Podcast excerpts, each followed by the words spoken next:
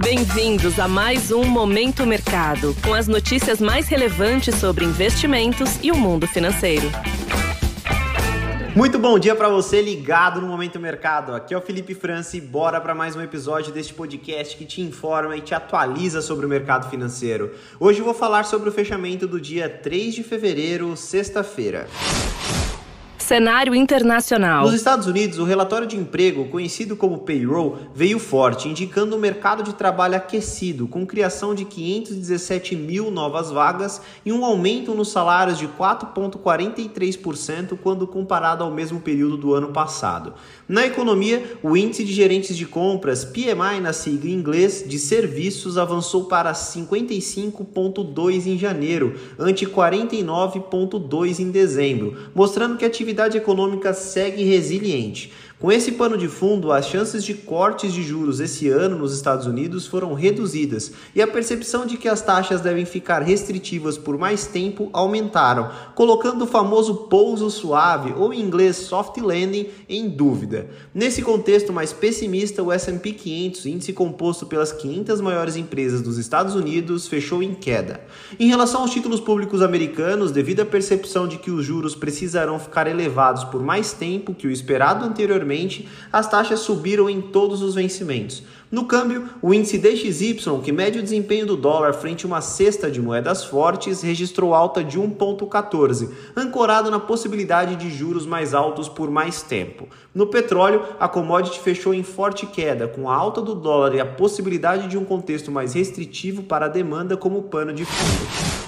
Cenário nacional. Por aqui, após três pregões seguidos de queda e ter flertado com os fechamentos abaixo dos R$ reais, o dólar fechou em alta de 2,03% aos R$ 5,14. Além do contexto global de valorização da moeda americana após dados mais fortes do mercado de trabalho dos Estados Unidos, as falas do presidente Lula contra a independência do Banco Central também não foram bem recebidas pelos agentes. Nesse ambiente, as posições compradas ou expostas à variação cambial apresentaram ganhos. Na renda fixa, os contratos futuros de juros fecharam em alta em todos os vencimentos. Assim como no câmbio, a combinação do resultado acima do esperado do mercado de trabalho americano com posicionamentos do presidente Lula aumentaram a aversão ao risco dos agentes. Em grandes números, na semana, os vencimentos curtos abriram 30 pontos, os intermediários 40 pontos e os mais longos entre 30 e 40 pontos. Ou seja, apenas como um exemplo hipotético,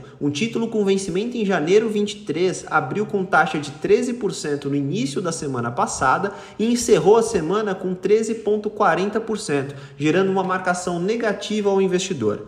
Na bolsa, o Ibovespa voltou aos 108 mil pontos. As justificativas foram as mesmas no mercado de juros e câmbio. Entre os setores, o financeiro e o de consumo fecharam em forte queda, sendo que o segundo foi muito impactado pela abertura da curva de juros. Entre os destaques positivos, empresas de commodities com receita em dólar, como Suzano e Clabin, subiram mais de 2%. No oposto, Rapvida, Iedux, Azul, Gol e Localweb foram destaques de baixa. Com isso, as posições compradas que apostam na alta do índice fecharam no campo negativo pontos de atenção. Na agenda do dia, destaque para a publicação das vendas no varejo da zona do euro e aqui no Brasil para o Boletim Focus. Olhando para a semana, diversos dirigentes do Banco Central americano discursarão, incluindo o presidente da autarquia monetária. No Brasil, amanhã será publicada a ata do Comitê de Política Monetária referente à última reunião. Sobre os mercados, agora pela manhã as bolsas asiáticas fecharam majoritariamente em baixa, seguindo o ambiente negativo que foi observado sexta nas bolsas globais